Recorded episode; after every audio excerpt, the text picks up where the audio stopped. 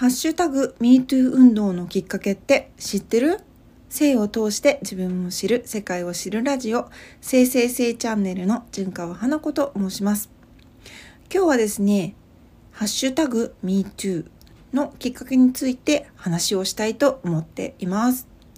というのもこの MeToo 運動を映画化したシッセットっていうね映画を映画を先日見てきたからです。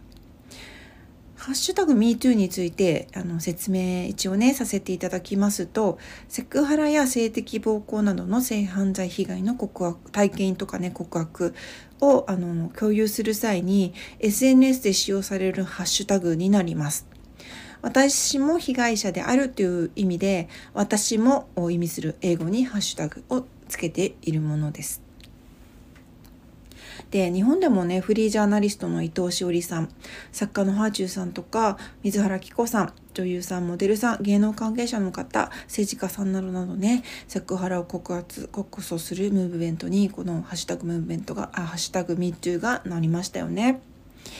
でこの運動のきっかけなんですけれどもアメリカの市民活動家タラナ・バークさんという方が家庭内でね性虐待を受ける少女から相談されたことがきっかけで性暴力被害者支援の草の根活動のスローガンとして MeToo というのを提唱し地道な活動を行っていたそうです。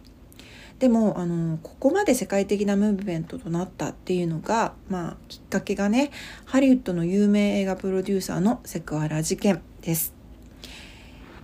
とねグッド・ウィル・ハンティング恋に落ちたシェイクスピアロード・オブ・ザ・リング英国王のスピーチなどなどこれらのねタイトルだけ聞いて映画もあの映画見たことがある聞いたことがあるっていう人は日本人でも多いはずです。そしてまさにこれらの名作を手掛けた映画プロデューサーのハーベイ・ワインスタインのあのっていうね方のセクハラ性的暴行事件を告白する告発する記事がきっかけで、まあ、映画業界のみならず国を越えてね性犯罪の被害の声を促し「ハッシュタグ #MeToo」運動を爆発させました。そして先日私が見てきた映画シッセドはこの有名映画プロデューサーのセクハラ性的暴行事件を告白告白するまでのね女性ジャーナリストたちの、えー、ストーリーになります。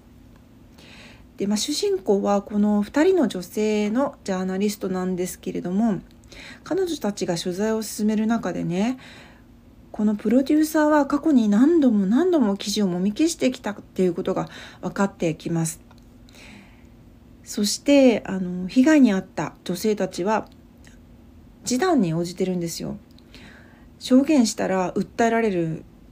んですよね。この示談に応じているっていうことで。たくさんこう裁判でもあの裁判じゃない裁判まで至ってないんですよね。示談に応じちゃってるんで。あの制約がたくさんかかってるんですよね。そして声を上げられない状況にあるんです。問題の本質は業界の隠蔽構造だっていうふうにねだんだん分かってきた記者たちは調査を妨害されながらも、ね、あのワインスタインっていうそのプロデューサーさんからも調査を妨害たくさんされるんですけど信念を曲げずに、えー、あのこういうね被害に遭った証言をなかなかできなかった女性たちを一生懸命こう声かけていくんですけどその証言を決意しようと思ってねあの勇気ある女性たちと一緒に突き進んでいきそしてついに数十年にわたる沈黙が破られて、えー、ワインスタインの真実が明らかになっていくっていうストーリーでした。でこのストーリーの中の被害に遭った女性たちってみんなね夢や希望にあふれて映画業界でキャリアを築きたいっていうふうにあの思ってる方々たちです。そんな女性たちの気持ちを利用してかワインスタインは彼女たちに同じような手口で性的な要求を迫りまたね同じような手口で彼女たちの告発を封じているんですよね。もう見ていて怒りとか悲しみとか不条理さを感じたのは私だけではないと思います。そして同じような経験をしたことがあるからうんなんか込み上げてくるものがあったのは私だけじゃないと思います。内容が結構そうですね。人によってはヘビーな内容だっていうふうに言えると思うので性犯罪に遭われた方にはちょっときつい映画かもしれない。でもこの性犯罪に遭うってついね女性が被害者になるっていう構造がパッと浮かんでくると思うんだけど男性もありますよね。もちろん女性から行われる行為もあると思うし男性から男性に行われる行為もあると思います。これは本当に性別関係なくあのー、ある溢れている溢れてるってすごい悲しいんだけどうんたくさんこういう経験されたことはある人を黙ってるけどいるんだと思う。そしてこの映画の中に出てくる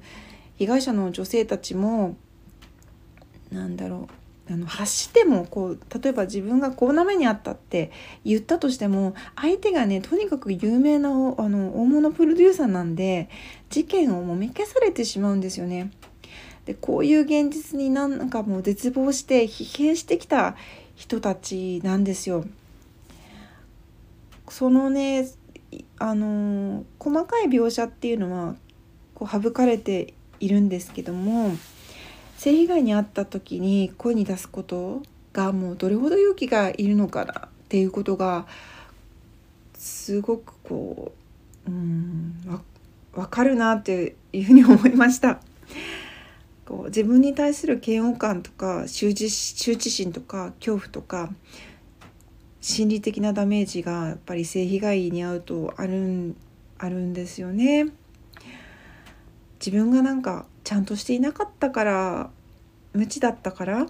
バカだったからこんな目にあったんだっていうふうにね真面目な人ほど優しい優しい人ほどね自分を責めてしまうんだと思います。なんか私がこうやってあの性について発信している理由は何だろうか。なんかこうちょっと話がそれちゃうかもしれないんだけどその権権力者とか強い人たちを前にしても私たちって人形じゃないしなんか肉体と心を持った人間で決して誰も操作できないし操れないし、うん、あのなんだろう支配されることなんか絶対できないじゃないですかできないじゃないですかってかできないんですよね。うん、私たちはその都合よく権力者に扱われるダッチワイフじゃないんだっていうふうにそんなことがなんか怒りみたいなものもなんか発信のね原動力になっているような気がしています。であのこの映画の中ではねたくさんの男性たちがこの事件を告発するために動いている様子が描かれているんですよ。でついこう「MeToo」って聞くと女性の権利とか女性の性被害みたいなそういうなんか私のイメージだと男性対女性みたいなイメージがあの私はあったんですけどすごくね強くこの映画を見て思ったのは男性とか女性とかあのそういった性別とかねあの国籍とかそういった表面的なタイトルっていうのは関係なくって、うんと、男性だって女性の味方になってくれる人はいますし女性だって男性の味方になる女性もいますしそのだなんとかだからいいとか悪いとかそういうことじゃなくてそういう表面的な部分を省いても必ず誰かがあの味方はいるんだなっていうことを感じました。あの決してね犯罪を許すつもりはないです。でも加害者も被害者だから犯人が捕まりました一件落着なんてことはないって思うんです。その背景にある社会状況とか環境とか自分の発言や行動や思考にも思いを巡らせたらこれは自分自身のそして社会全体の問題でもあるなっていうふうに思っています。性って自分の核となる部分です。だからこそ私はいろんな人と性について話したいし考えたいしうーんまあ共感できたら嬉しいし学んでいきたいなっていうふうに思っています。まあ、こういうふうにねあの強い強い思いからあのお話し会とかもね実施しています。一人でも多くの方とお会いする日を楽しみにねあのー、なるべくそうだな気持ちをねついついちょっと怒りも感じる時あるんですよ。いろいろな事件が起きたりするんで。でもそんなその私の中で戦いはもう終わらせたいなっていうふうに思っていて。それよりもねなんか共感し合ったりそうね。あのそうだよねそうだったんだよねとか言ってなんかこう隠していた本音の部分をなんかさらけ出して「分かる」でもいいし「えー、そうなんだ」でもいいしなんかわちゃわちゃしたいんですよね。楽しみたい。なんか人生をこう性も含めて謳歌していきたいっていうふうに少しでもね一人の人と多くの人とあのそれをやっていきたいなっていうふうに思っています。